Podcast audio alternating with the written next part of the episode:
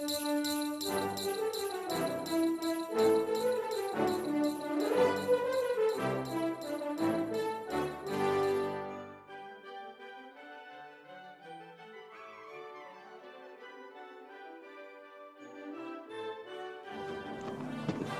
dia, boa tarde, boa noite, boa madrugada, ouvintes. Sejam bem-vindos ao Her Science, o, o podcast, podcast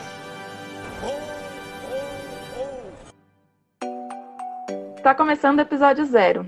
Após meses de gravação, finalmente temos um presentinho de Natal para vocês. Aqui quem fala é a Glenda e eu estou com a Nai e com a Iris. E juntas vamos nos apresentar e apresentar o nosso projeto. Então vamos lá. Bom, meu nome é Glenda, eu tenho 21 anos, eu estudo na UFABC, faço ciência e tecnologia, querendo fazer ciências biológicas ou engenharia biomédica, estando dividida nessa, nesses dois caminhos aí. Vou falar um pouquinho de quando eu comecei a me interessar por ciência. Na verdade, eu sinto que eu sempre gostei de ciência, assim, desde que eu comecei a ter uma matéria diferente para isso. Sempre que falava assim, a aula de ciências. Eu sinto que era a matéria que mais mexia com o meu coração, principalmente as partes mais dos seres vivos. Mas eu não sei, eu negava um pouco. E eu fui meio que negando, é, não sei explicar porquê, por um tempo, até que eu finalmente aceitei e falei: tá, gosto de ciência e quero ser cientista, o que devo fazer? Enfim, esse foi o meu processo. Eu comecei a pensar em produzir conteúdo, então, a partir disso, voltado para divulgação científica, quando eu vi que estava tendo muita confusão a respeito disso, assim, as pessoas não sabem muito em quem acreditar, e eu comecei a pensar em produzir conteúdo de ciência, na verdade, há muitos anos atrás eu pensava em fazer um canal de biologia e tudo mais, tipo o professor Jubilu, mas nunca rolou. Aí que eu entrei na faculdade, comecei a ter contato com umas questões de ciência e gênero e pouco tempo depois eu conheci o, o projeto das Desbravadoras do Universo. E aí já fiquei apaixonada no projeto e estou aqui. E você, Nai, como foi? Quem é você? Como foi todo esse processo na ciência? Fala, fala, galerinha. Aqui é a Nai, não é o professor Jubilu, mas é, eu sempre também gostei de ciência, como uma pessoa que eu tenho, aliás, eu tenho 20 anos e eu faço BCIT na UFABC. Falou que a gente faz na UFABC sempre é um processo meio complicado de descoberta, mas eu faço bacharelado interdisciplinar em Ciências e Tecnologia e eu pretendo seguir para a carreira da Física. Mas até esse processo de, oh, eu quero Física, realmente é uma descoberta de, ah, será que eu sou realmente um cientista? Eu cresci com, com a televisão e eu acompanhei por boa parte da minha infância a TV Cultura. E a TV Cultura sempre teve muitos programas que incentivavam o pensamento científico e os questionamentos em relação à natureza, e eu adorava isso.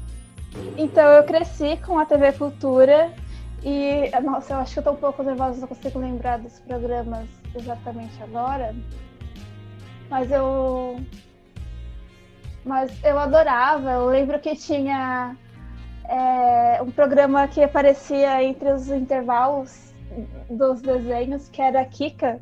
Tipo, ai, por que isso? Por que aquilo? Eu adorava. Como é feito tal coisa? Aí era divertido ver essas curiosidades. Aí depois passa a infância, essa curiosidade científica meio que adormece e volta quando ciência tende a passa a ser uma matéria diferente e principalmente no ensino médio, quando temos a biologia e a física já presentes nos nossos estudos. Eu tive sorte de ter bons professores de física, biologia e química, então eu sempre me interessei por ciência. Além de ciência, divulgação científica também sempre sempre eu comecei a me interessar realmente no ensino médio porque no, durante meu ensino médio já estava crescendo alguns questionamentos anti-vacinas e anti-ciência nas mídias sociais, principalmente.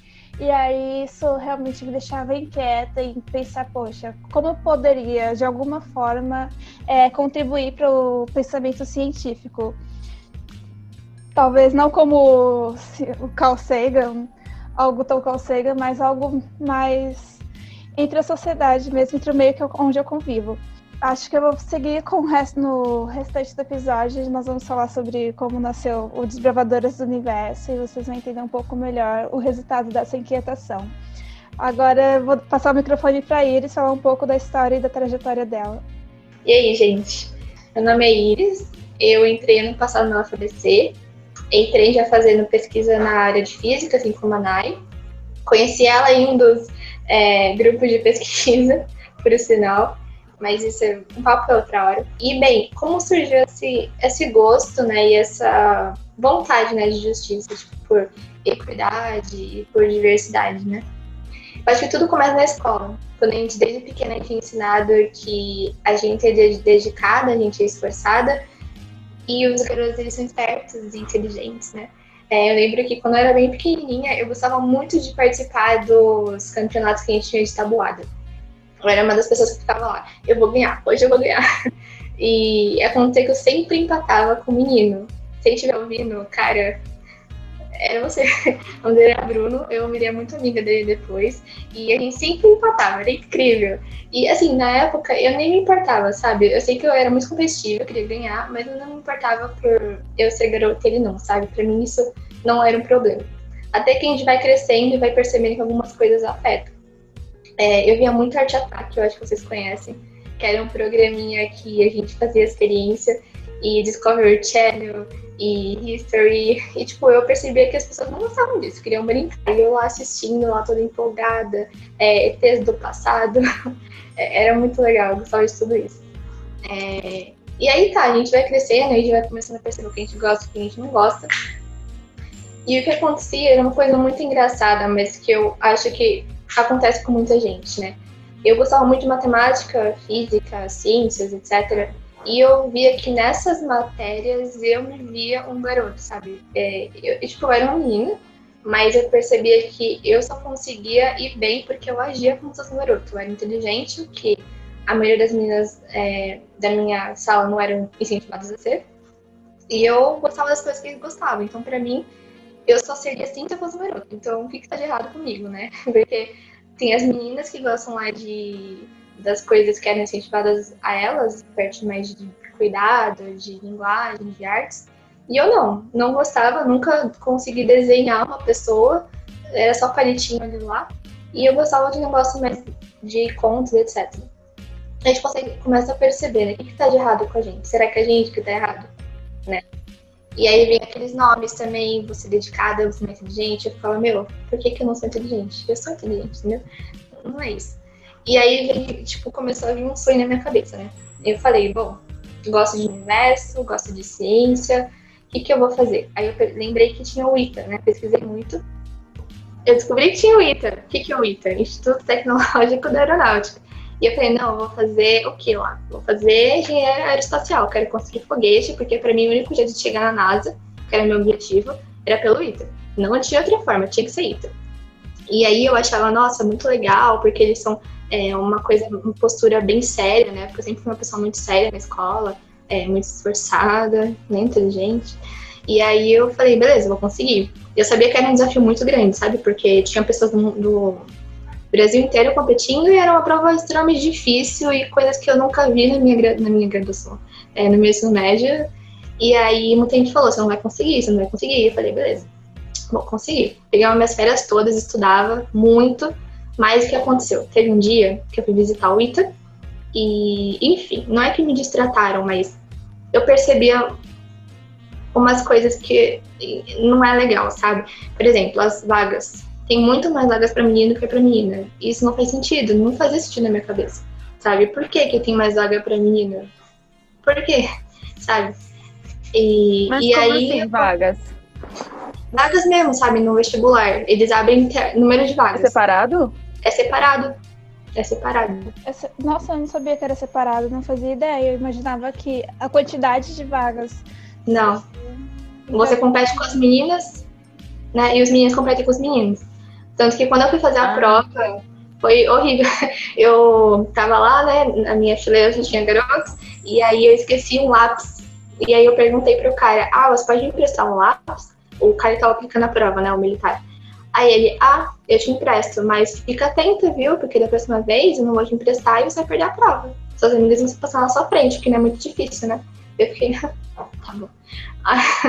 Então, assim, é, além de ser um negócio muito complicado, muito rígido, eles também é muita pressão, muita pressão para ser perfeito, né? Muita pressão para você entrar na linha e você tem que fazer o que eles querem, você tem que tirar notas boas. As provas de lá são tipo vestibular, toda prova é um vestibular novo. São coisas que você nunca ouviu falar nem na sala de aula. Então eu falei, será que eu quero isso pra mim? Será que eu quero ter que provar que eu sou boa o suficiente todas as vezes que eu vou fazer uma prova? Então, comecei a repensar. E como eu gostava de tudo, gostava de matemática, física, química, blá, blá, falei, ah, existe o FABC, que eu conheci através de uma entrevista de emprego. O cara da entrevista que me falou da FABC. Eu fui pesquisar e falei, caramba, esse ano não era o ano que eu queria entrar em graduação, porque eu tava fazendo Enem por fazer, minha meta era ITA, tinha desistido do ITA, e aí eu falei, caramba, eu fui bem na redação. Será que dá? E o FABC é o maior peso da redação, né? E aí foi. Fui na FABC, gostei, falei, vou ter mais um tempo para decidir o que eu quero da minha vida, porque eu gosto de tudo, não sei o que eu quero. E aí, enfim, entrei na FABC. É, eu acho importante destacar aqui uma coisa. É, antes de entrar na FABC, a gente tem férias longas, né? Que chama férias infinitas. Nessas férias eu trabalhei, porque eu sou formada em técnico de programação. E eu fui a primeira mulher na área de Business Intelligence. Bem, então eu fui a primeira menina da área de Business Intelligence da empresa, chama Amit. Eu gosto muito dessa empresa, é uma empresa muito legal, que, enfim, eles são bem, assim, livres, sabe? O meu chefe, às vezes, de bermuda e chinelo, ele era é, é, surfista, então era muito legal. Mas, mesmo assim, mesmo nessa empresa, que era tão aberta, tinha essa desigualdade bem visível. É, então, eu fui lá, fui a primeira dessa área, né? menina, criei do zero o banco de dados, é, o site, etc. Um dia eu falei, né, ah, eu vou ter que sair quando eu FBC, não estava conseguindo dar conta de tudo. E aí eu indiquei umas amigas minhas, né? Enfim, só que elas não foram chamadas. Enfim, o que eu quero dizer é, no final das contas, acabou sendo tudo homem. E hoje tá 100% masculino nessa área. E um dos discursos que eu ouvi, o motivo foi que não tem menina nessa área, né? E eu acho que foi aí que eu comecei a pensar como assim não tem menina nessa área? A minha sala do Senai era tipo 50-50. E o que aconteceu foi que eu perdi alguns contatos, mas os outros o que eu percebi foi elas não estavam conseguindo emprego. E eu, por quê, sabe? Todos eram muito competentes. Não tinha isso de, ai, ah, você é menos do que ele. Não. Mas tinha, assim, uma preferência. Tem uma série na Netflix que chama As Telefonistas. E nele tem uma fala que eles falam que o mundo é feito, o mundo e as leis são feitos por e para homens, né? E a gente vê que não muda muita coisa. Porque um cara que vai te contratar, a maioria dos casos, é um cara, né? Ou às vezes um cara do RH, que quem vai ter a última palavra é um cara. Então, se a gente não começar a mudar essa mentalidade, a gente vai parar. A gente tem tanta luta, tanta voz, mas não muda. Por quê? Porque às vezes o motivo tá mais embaixo, né? não está só na graduação, não está só no emprego, mas está na raiz, tá na nossa criação mesmo. Então, entrei na FABC, comecei a fazer pesquisa em gênero, uma coisa que eu não sabia que existia, tipo, dava pesquisar em gênero? Como assim? É, depois que eu fui, fiz uma lista enorme de orientadores, né? O que, que eu quero fazer? Queria física, queria biologia, queria pesquisar em é, computação. E aí, uma dessas entrevistas, né, para conhecer a orientadora, eu fui com a Denise Goya e ela falou: ah, tem esse projeto aqui de gênero, que a gente tá vendo por que, que as mulheres saem da universidades, né? E aí eu fiquei, caramba, tem isso, né? E aí eu juntei isso com física e deu o aplicativo. Basicamente, o aplicativo da DDU que tá para sair. E aí ele era. Segredo, posso falar. Mentira. Ela é, contar, vai ter que te matar. Todo mundo tá ouvindo. É, Brincadeiras à parte. Vocês virem uma pessoa de capuz só com os cachinhos ruivos saindo, te perseguindo, é porque você ouviu o aplicativo. Nayara, me expôs. Mas tudo bem. É, o aplicativo, o começo dele era para ser depoimento de mulheres. Eu ia mostrar que existem mulheres de qualidade e eu ia divulgar a física de partículas. Era para ser isso. Aí com o tempo a gente muda, né? Com o tempo a gente conhece novas coisas, a gente aprimora a universidade, conhece pessoas, como a eu conheci. E aí eu percebi, ah, por que não criar uma mídia social acadêmica voltada para mulher? Tipo, porque uma das coisas mais intrigantes é a nossa voz na universidade, a gente acaba sendo baixa, né? Sendo bem inferior. Tipo, a gente fala uma coisa, não tem tanto crédito. Mas se alguém pega e fala outra coisa, a mesma coisa que você, inclusive, caramba, aplausos, né? E por que, que eu não tive esse aplauso? Então a gente começa a perceber muito isso. E aí, se tivesse um local confortável para mulheres se expor, falar dos projetos, criar até uma rede de apoio mútuo, né? Aí seria legal. É, e aí a gente começou a pensar nisso e também pensar na parte do didático, que a gente sofre no UFBC às vezes, né? É, por falta de didática, ou então, sei lá, é, a gente não tem tanta base também no ensino médio. E aí a gente pensou em fazer isso no aplicativo também. A gente já passou pelas matérias, a gente tentar ensinar do melhor jeito possível e de graça, né? E é isso o aplicativo. Após todas essas apresentações, histórias, eu vou abrir o bloco 1 perguntando para as meninas. O que é o DDU, então? DDU, Bravadoras do Universo. Esse foi o nome que o meu orientador de PDPD, na verdade a esposa dele, deu esse nome, né, que era do, do aplicativo. Falei, ah, quero reunir mulheres na ciência, mas eu quero um nome impactante. E aí ele comentou com a esposa dele e ela deu esse nome de Bravadores do Universo. E ficou até hoje. Então, gratidão aí se você estiver ouvindo a gente. É... O que, que é o DDU? A gente busca incentivar meninas, incentivar mulheres a vir para essa área, mostrar o quão bonito é a ciência, né? Divulgando ela também. E de várias vertentes possíveis. A gente tem esse podcast, tem o Instagram, tem o YouTube. É, eu acho que uma das coisas legais também no YouTube a gente vê que tem mulheres de diversas áreas, diversos níveis acadêmicos, mas que passam pela mesma trajetória acaba tendo uma história parecida na academia, né? Vamos dizer assim. Nai, quer complementar? É, sim, eu gostaria de falar uma, uma parte que a Iris ainda não contou sobre o DDU, é como ele nasceu. Que nasceu justamente desse projeto de PDPD dela e de muitos comentários com, com entre as meninas da faculdade sobre, sobre o que a gente realmente vê no dia a dia, sobre diferenças de gênero dentro da universidade e sobre essas inquietações que vão sendo criadas. O DDU com, no, surgiu sobre essas inquietações que vão sendo criadas, geradas, ouvindo tantas conversas que acabam, no fim, é, sendo uma ideia semelhante, uma história semelhante. Todo mundo conhece alguém que conhece alguém que viu algum caso dentro ou fora da universidade. Importante limitar, não é só na universidade, gente, também no mundo isso. E o Dedeu surgiu dessas inquietações, dessas conversas, só que calhou da gente estar tá em um tempo de pandemia, com criatividade sendo um. A gente pensou em algumas formas de como difundir a ciência feita por mulheres pelo Instagram, que vocês devem conhecer, Mulheres.ciência, e também através dos podcasts, que é como esse daqui que estamos gravando, e com alguns contatinhos que a Iris tinha. Então, só lembrando que o DDU surgiu nesse projeto de pandemia. Uh, essa menina tem contatinhos. Que contatinhos são esses? Eles como você conseguiu? Vamos lá, é bom. É bom você salientar isso, porque eu ia falar disso agora, entendeu? Então vamos lá. É, eu Ela ia falar dos contatinhos passado. dela. eu e a Nayara estávamos ano passado organizando um evento é, que o Gabe Gabriel ele veio para cá, né? Para a UFBC. A gente conseguiu organizar muitos dias sem almoçar, muitos dias, né? Vamos lá, Gabe Gabriel, ele é um ex-engenheiro da NASA. É, e eu conheci ele no shopping. Qual shopping? Shopping Eldorado. Acho que vocês conhecem. Foi tipo assim. É, o pai da minha namorada falou: Nossa, vai ter um negócio aqui no Adorado e vai chama-se Science Day, vai ter um cara da NASA. Ele sabia que eu adorava a NASA. E eu fui na mesma hora, falei: Eu vou agora. Esperando o quê? E aí lá, a minha tia não sabe falar inglês. E ela começou a fazer mímica pro cara e eu, tipo, super nervosa. Meu Deus, não vou falar com ele, não, só vem me ver. E aí ele veio falar comigo. Me passou o Face e falou: Nossa, me chama.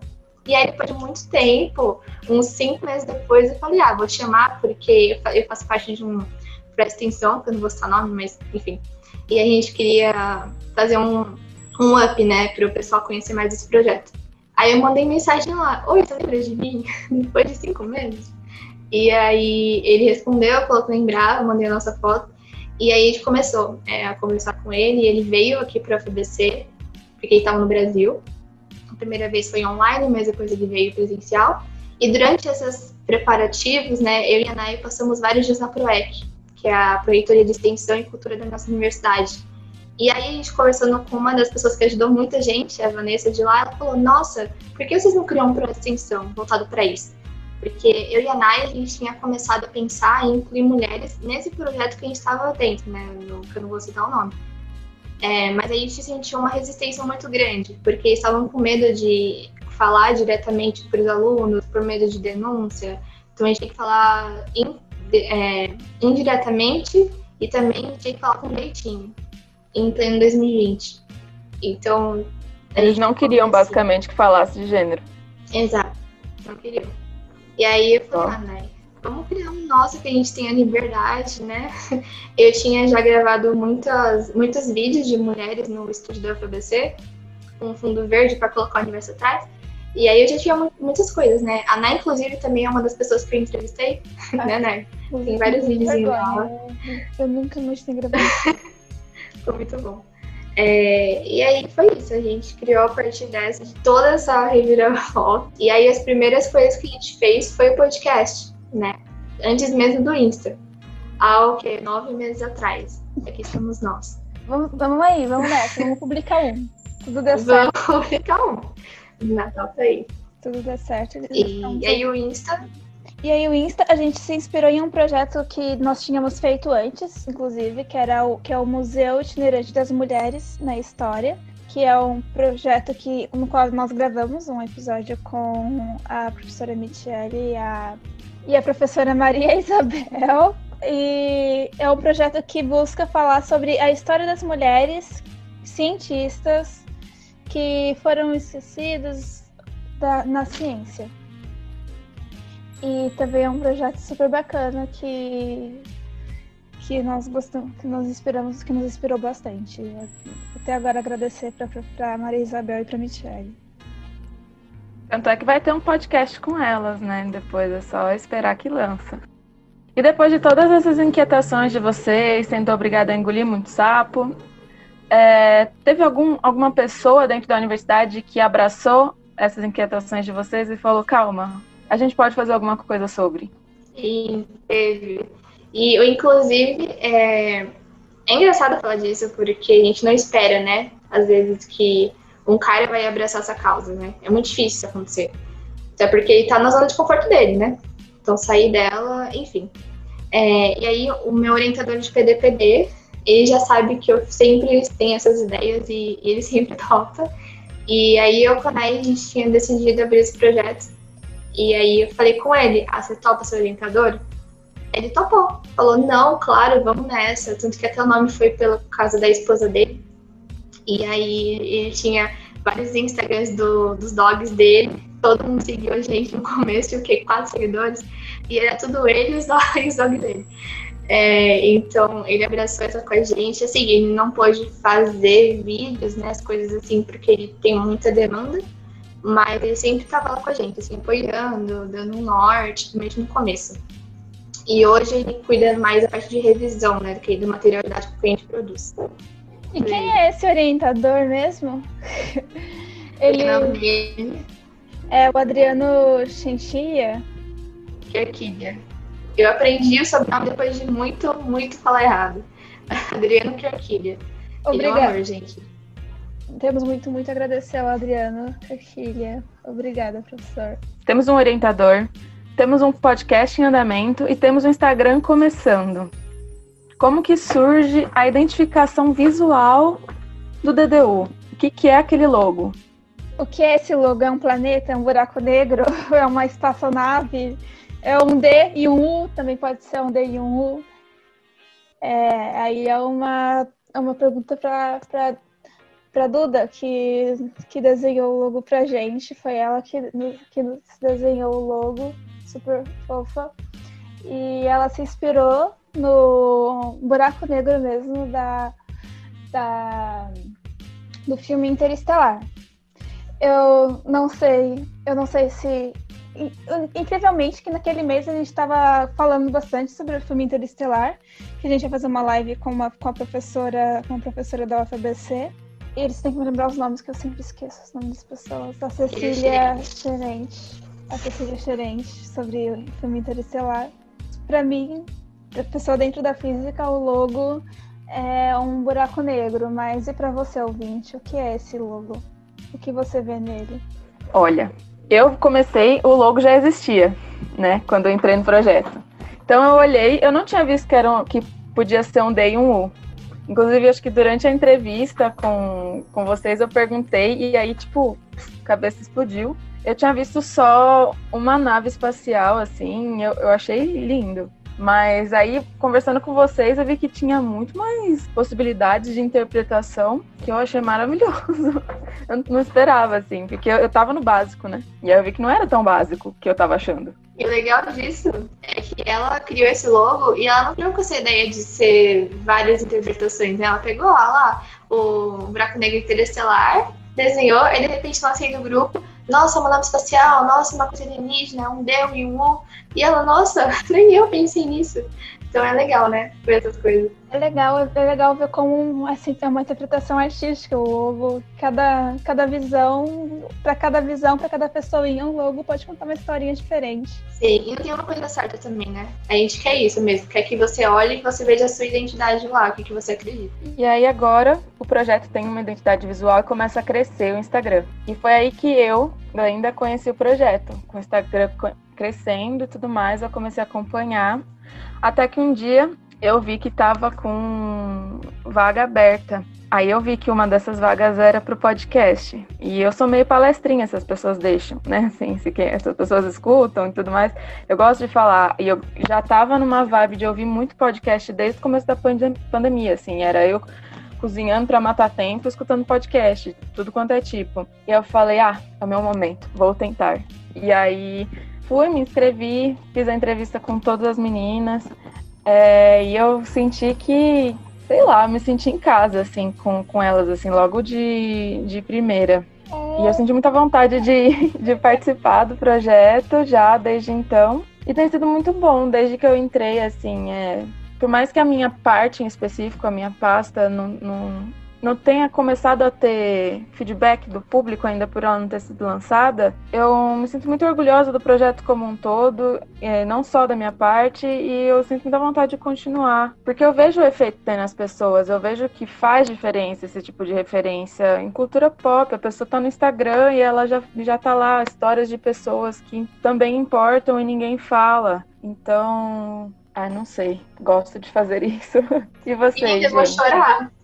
Meu Deus, que fofa! Sim.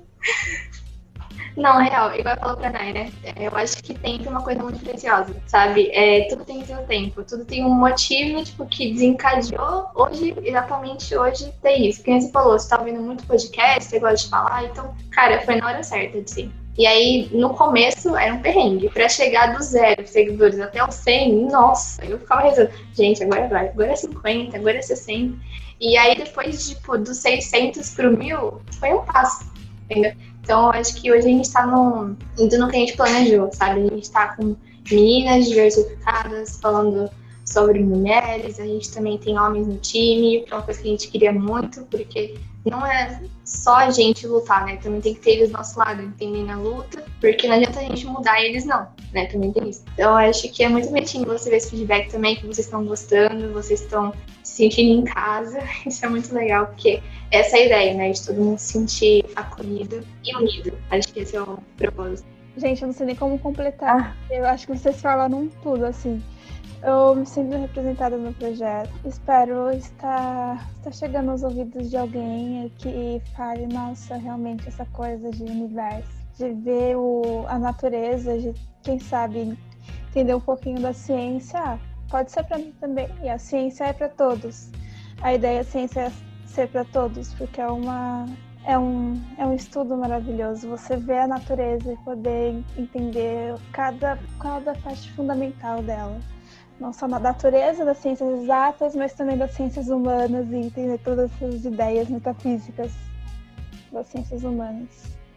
É, só para perguntar, tem também vários feedbacks que a gente recebe no Instagram de pessoas falando, nossa, é, isso daqui despertou tal vontade em mim, nossa, não sabia que eu podia, agora eu posso, eu descobri muitas mulheres. Tem cada comentário que a gente recebe, são muitos, que é muito bonitinho, sabe? Você vê que, caramba, a gente impactou pessoas, sabe? Não foi só um, um conteúdo no Instagram, foi uma vida, uma perspectiva que mudou por conta de um vídeo de dois minutos, um post que a gente fez. Então, tem muita força, né, nossa voz na, nas mídias sociais. E a gente está tentando saber utilizar isso para uma coisa boa. Então, vendo isso crescendo, porque às vezes nem em casa a gente tem apoio, né, de por que você está falando sobre dinheiro? E o dinheiro? Quanto vai trabalhar? Mas, pô, é importante, sabe? Quantas meninas não deixam de seguir nessas áreas que é o que elas gostam por sentirem que não são capazes, né? Então, vamos lá, a gente está fazendo uma coisa boa assim. E aí, gente? Por que, que o podcast chama Her Science? O que estava passando pela cabeça de vocês? É... O nome Her Science veio. Não, não foi nem ideia minha nem da Iris, foi a ideia de, da Estefânia. Vocês vão ouvir a voz dela em alguns episódios. E ela veio, esse nome veio em uma lista de, de nomes, de possíveis nomes que nós pensamos em colocar. Gente, muitos nomes aleatórios que a gente, pesquisa, que a gente teve que pesquisar para saber se já existia um podcast com, nome, com esses nomes. E aí calhou que Her Science ainda não tinha um canal de podcast com esse título. Então escolhemos, foi Her Science que nos abraçou, que nos escolheu e que, que o universo nos deu. Exato. A Stefania vai gravar uma partidinha dela explicando, então acho que a gente já pode chamar ela. Olá, meu nome é Estefânia Dourado, sou aluna do bacharelado em Física pela Universidade Federal do ABC e vou contar um pouquinho sobre a origem do nome do podcast Hair Science. Bom, eu e a Elis nos conhecemos através do nosso grupo de pesquisas. Uh, na época ela estava iniciando o projeto Desbravadoras do Universo e eu me interessei muito pelo projeto durante as reuniões que nós apresentávamos todos nós apresentávamos é, o que estava sendo desenvolvido nos projetos e eu comecei a me interessar bastante. Nós conversávamos muito sobre sugestões, pautas, etc. E posteriormente eu fui convidada para ser parte da equipe de gravação dos podcasts. O nome Her Science, é, eu acredito que tenha sido escolhido principalmente pela questão de da ideia de protagonismo da mulher na ciência, dela fazer a própria ciência, é, que era uma das principais ideias, tanto do podcast quanto do projeto, de mostrar que existem muitas mulheres e desde sempre existem mulheres fazendo ciência e contribuindo é, em todas as áreas. Eu tive que deixar o projeto, infelizmente, devido a questões de horário, cronograma. Eu não conseguia mais estar contribuindo como eu gostaria. E felizmente acabaram entrando novas pessoas que puderam contribuir e continuar, é, dar continuidade ao trabalho e, e a esse projeto que hoje é um projeto incrível. Bom, ouvintes, vocês acabaram de ouvir a Estefânia. Vocês vão ouvi-la novamente em alguns episódios do podcast. Para os ouvintes mais atentos, vocês devem lembrar que eu disse que o podcast deve iniciou na, durante a pandemia. E vocês também devem lembrar que a pandemia foi um período conturbado para tudo, inclusive para a gente também, né, como pessoas, seres humanos, nesse tempo de quarentena. E durante esse período, o nosso, nosso podcast teve muitos integrantes, teve integrantes que entraram e tiveram, por algum motivo, é, deixar o projeto com dor no coração. Todo mundo que deixou o projeto falou, putz, eu queria, gostaria de continuar, mas questões pessoais tiveram, infelizmente, de sair. Todas todas as pessoas maravilhosas, super fofas, que contribuíram muito para o projeto, inclusive deixar aqui o agradecimento para vocês que trabalharam conosco. Então, deixar aí o agradecimento para Júlia, para Joyce, para Estefânia, para Isabela, para Gabi. Muito obrigada, meninas, por, por tudo. E é isso, acho que é, foi meio que essa a trajetória do podcast. E também, é claro, deixar aqui o agradecimento, a veração para o pessoal da edição, que mostra a essência, a essência desse, desse, desse projeto, são vocês. Muito, muito obrigada, pessoal. Exato. É, eu acho que você, espectador que deve estar ouvindo, foi muito pelo Insta que a gente divulgou, né? Colocamos as caixinhas de perguntas. É, então, antes da gente encerrar por hoje, a gente pode sortear duas perguntinhas de tantas incríveis que vocês mandaram, que a gente está sem tempo, né? A gente explodiu o tempo, o pessoal de edição vai matar a gente. Então, acho que a Glenda pode pegar duas perguntinhas aí. E no próximo podcast a gente faz só perguntas. Gravando, né? Ontem, dia 17 de dezembro de 2020, a gente lançou uma caixinha no Instagram recolhendo perguntas gerais para vocês de ciência. E a gente vai responder aqui as que a gente achou mais interessante, porque a gente vai responder todas por, por, conta do tempo, mas a gente pretende fazer isso mais vezes, lançar mais caixinhas e responder elas no podcast. Então, aqui, para começar a primeira pergunta, preparados? mais ou menos. É, quem pergunta é underline Aloane underline e ela diz: Você acha, ou vocês, né? Vocês acham que um ser extraterrestre explicaria o universo com física e matemática ou em uma forma diferente? O que vocês acham? Afinal, matemática é uma linguagem que, que os seres humanos criaram para interpretar a natureza? Sim. Sim. Eu, Glenda, enxergo como uma linguagem, assim. É uma linguagem que, que fala com a cognição humana, né? Faz sentido pra gente.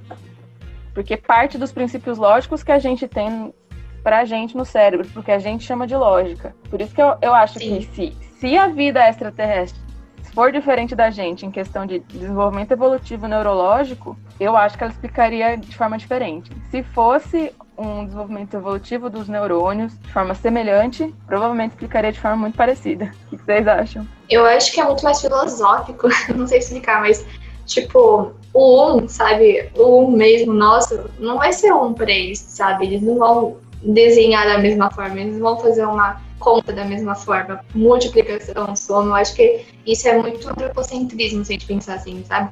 É, porque é outro planeta, é outra vida, é outra coisa. Por que que, sei lá, eles não podem explicar com, sei lá, cabelo, sabe? É uma coisa bem idiota, mas não sei, tá? talvez para eles seja faça sentido. Então eu acho que física e matemática pra gente, igual você falou, porque pra gente faz sentido, pra gente a gente descobriu palavras e números que a gente chamou de números para explicar toda a nossa volta, mas o que, que são números? Será que para eles números são números? Não são outras coisas, sei lá? Números, os padrões da natureza. Mas os padrões de simetria, será que é o nosso o cérebro humano que está condicionado a enxergar padrões simétricos na natureza? Porque a partir desses padrões simétricos surge interesse, interesse humano de, de criar alguma forma de contagem. Ou eu não sei hum. bem como nasceu matemática, como nasceu como né, córtex, não sei como fala. Hum. Mas talvez padrões simétricos se sejam algo que a gente não consiga entender porque que existe. Por exemplo, por que, que planetas são redondos, né? Ou bolhas de sabão também são redondas, porque é a forma menos energética possível. E é simétrico, né? Todos uhum. têm a mesma distância de um ponto no centro. Então, é... a simetria está em todo como... lugar. Talvez ela seja menos energética. A forma como enxergamos e entendemos as leis da natureza e as leis da física, se as leis da física seriam universais para as leis deste universo, com as constantes universais que condicionam o universo a, ter, a, a agir dessa forma. E se tiver outro universo, né? Também tem isso. Se não tiver só esse universo, é tipo completamente diferente. Então a gente não tem certeza de nada. A gente está aqui, a gente coloca leis que a gente, na verdade, nem sabe de verdade se funciona, porque tem um universo tão grande e a gente não sabe linkar o grande com o pequeno. Então, vai que teve outra vida que já começou conseguindo linkar as ideias, linkar o grande com o pequeno. E a gente não começou, a gente começou com o grande, começou contando, sei lá, vai que. Então, são evoluções diferentes, né? E também jeitos de pensar diferentes. E se a realidade que a gente vive não existe? Aí já vai para outra E pergunta se? que a gente queria fazer, né? Na verdade, a gente não, que a gente recebeu. Que é a pergunta da Ashley, ciência. E ela pergunta: o que aconteceu na ficção Matrix poderia vir a acontecer com a gente? Nai, o que, que, é o, que, que, é o, na- Tipo, que, que é o Matrix? Ok, o filme Matrix, pra quem nunca viu, não sabe bem o que é, é, é uma realidade na qual as máquinas dominaram o mundo, assim. É, as máquinas simplesmente perceberam que os seres humanos eram desnecessários para no planeta Terra, e, mas, no entanto, era uma forma útil de gerar energia. Então, plugaram os seres humanos em alguma forma de, para poder gerar energia, de forma que eles estão dormindo e aquela realidade que eles vivem na mente deles parece algo real, é o- algo real. E aí, sair da Matrix é poder tirar esse plug e ver o que realmente está acontecendo no mundo, a- a- as máquinas dominando o universo e poder entender dentro do desse mundo, mundo dos sonhos, dentro desse universo da Matrix, que também é, está dentro da Matrix. Aí toca o telefone.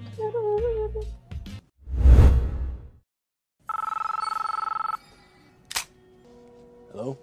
Hello, Neo. Do you know who this is?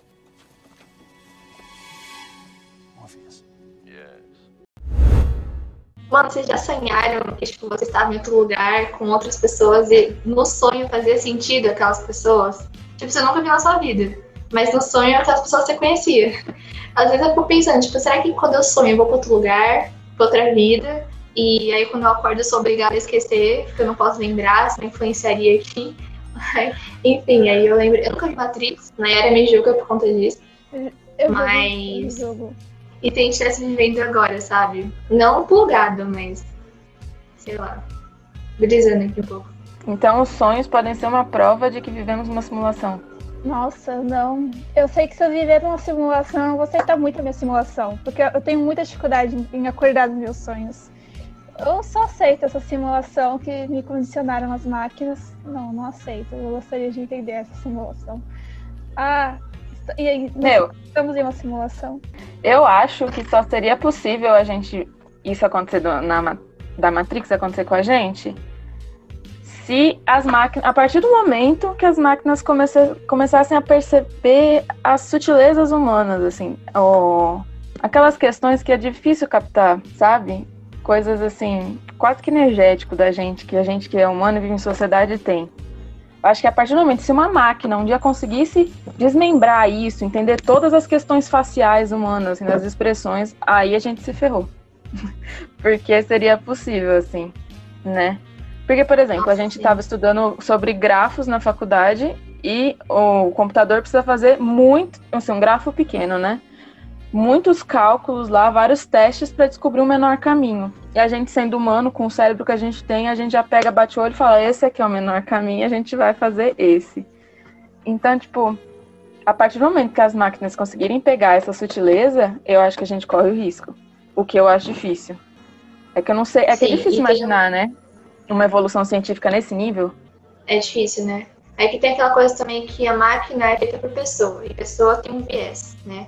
Então, se a pessoa construir uma máquina voltada para isso, com um viés ruim, né? Vai dar ruim. Então, por isso que as empresas tomam todo cuidado de segurança. Mas hoje a gente não tem nem máquina que consegue andar sozinha, sabe? Tipo, tampouco a gente vai ter uma máquina que consegue olhar para você e falar que você pode ser plugado. Não, a gente não tá aí ainda, não. Mas eu acho que a gente vai chegar. Tipo, eu acho que a gente evoluiu muito, tipo, de 2000 pra cá. A gente tem muita mais coisa, assim. Então, talvez a gente consiga chegar assim. Ah, só pra falar um negócio, um negócio muito legal. Eles construíram um supercomputador pra, pra mapear o cérebro humano. Então, esse supercomputador vai mapear o cérebro humano e vai, enfim, fazer as coisas que precisa fazer, né? E aí o que eu falei, se cair em mãos erradas, e pode mapear o cérebro humano para outras coisas, né? Não para viés é, medicinal, etc.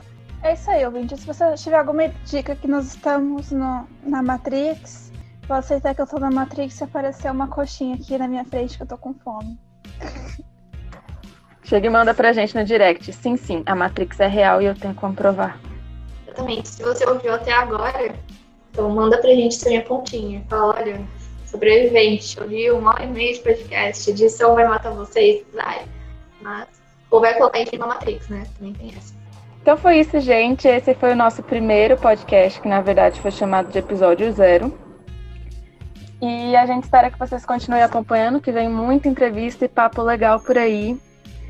Aí a gente gostaria de pedir que vocês se inscrevessem no, no YouTube, se inscrevessem no Instagram, que também tem muita coisa boa. E também dê panetone, chocotone pra gente, que a gente gosta bastante também. É isso, muito obrigada por ter ouvido até aqui e até a próxima. Natal, pessoal. E boas festas, né? Que a gente tenha vacina o quanto antes e que a gente possa sair por aí daqui a pouquinho. Mas lembre-se que ainda a pandemia tá aí, então não saiam, não se aglomerem e não cestem, porque o sextou vai ficar só pro ano que vem. Deixar cestar pro ano que vem e como um panetone pra não ter que sair de casa. Tchau, tchau.